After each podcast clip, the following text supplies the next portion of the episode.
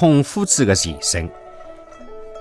孔夫子的名字叫孔丘，是中国历史浪向有名的人物。伊是邪气聪明，啥个事体一看就懂，一学就会。那么，伊为啥搿样子聪明呢？迭个是有来历的。看过小说《封神演义》或者是《惊喜封神榜》的人侪晓得的。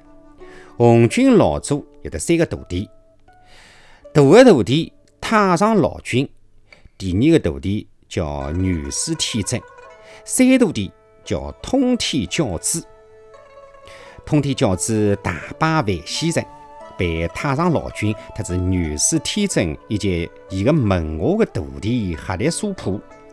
通天教主的门徒十有七八侪死了，大伤元气。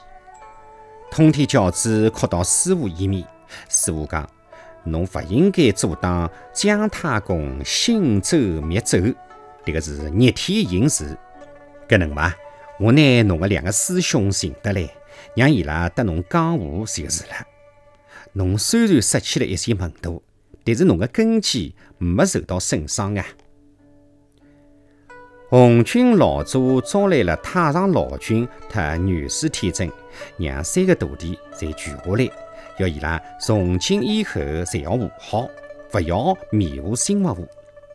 伊又拨了三个徒弟每人一粒祖国丹，啥人要去念经，就炸死啥人。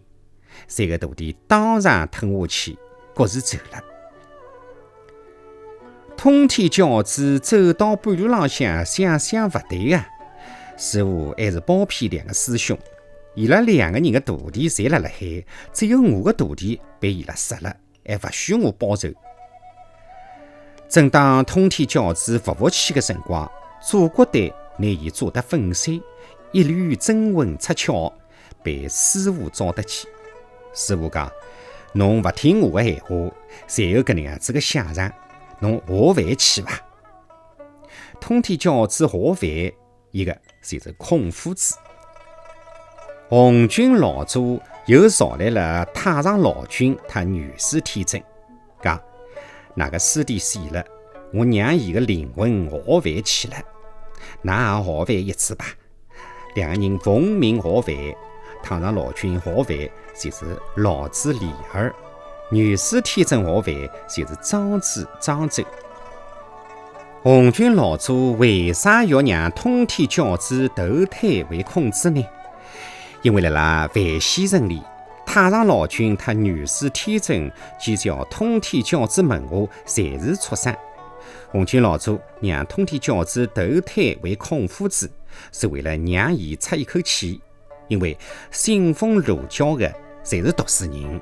是人上人。